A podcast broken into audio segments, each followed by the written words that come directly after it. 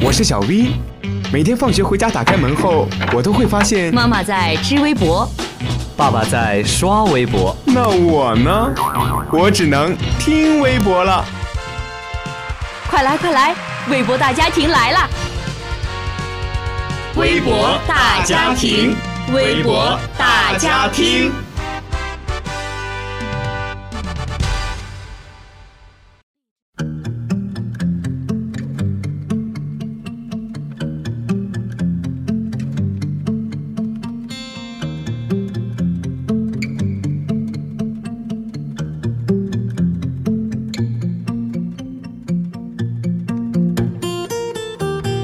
听众朋友们，大家好，又到了微博大家听的时间了，我是你们的好朋友马伟伟。接下来，让我们一起来关注微博上又出现的那些新鲜事儿。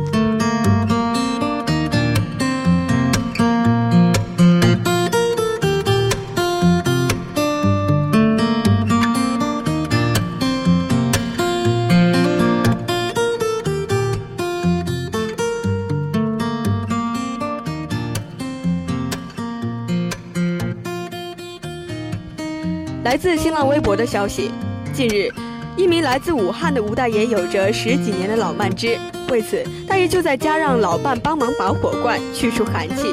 可没想到拔完火罐后，吴大爷的脸色越来越白。医生通过胸片检查，发现吴大爷右侧的肺部竟然意外消失了。医院赶紧对老人进行了手术，修复了他肺部的创口。经过询问病史后，医生确定导致老人肺部出现气胸的元凶竟然是拔火罐。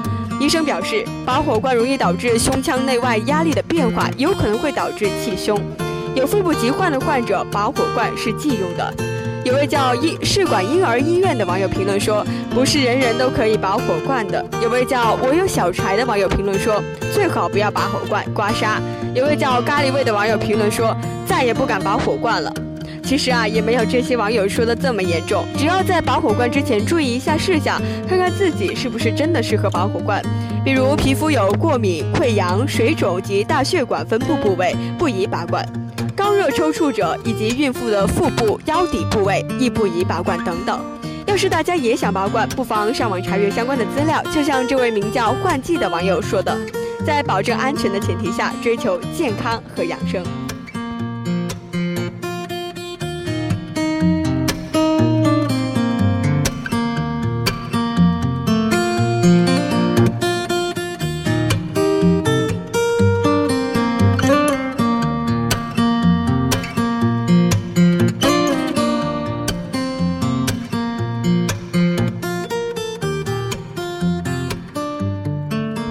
接下来是一条来自头条新闻的消息：除夕夜，一家五口被烧伤，毁容妈妈为了省钱放弃治疗，说能救孩子就行。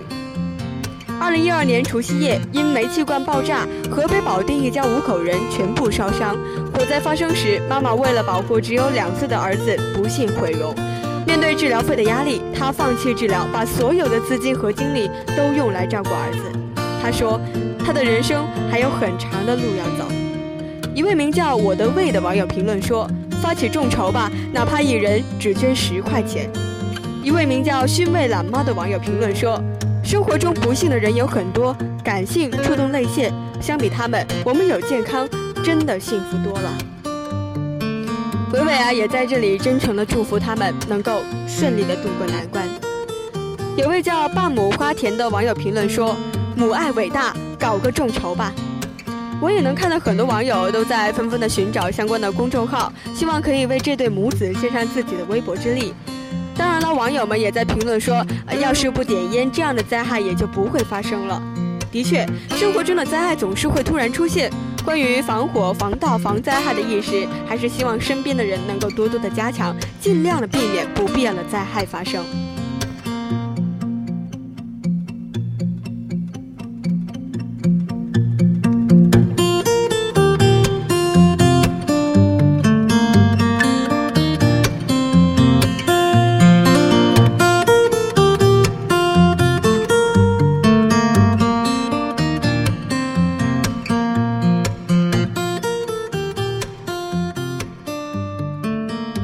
好了，今天的微博大家听就为您播送到这里，我是蓝美美，感谢您的收听，我们下期节目不见不散。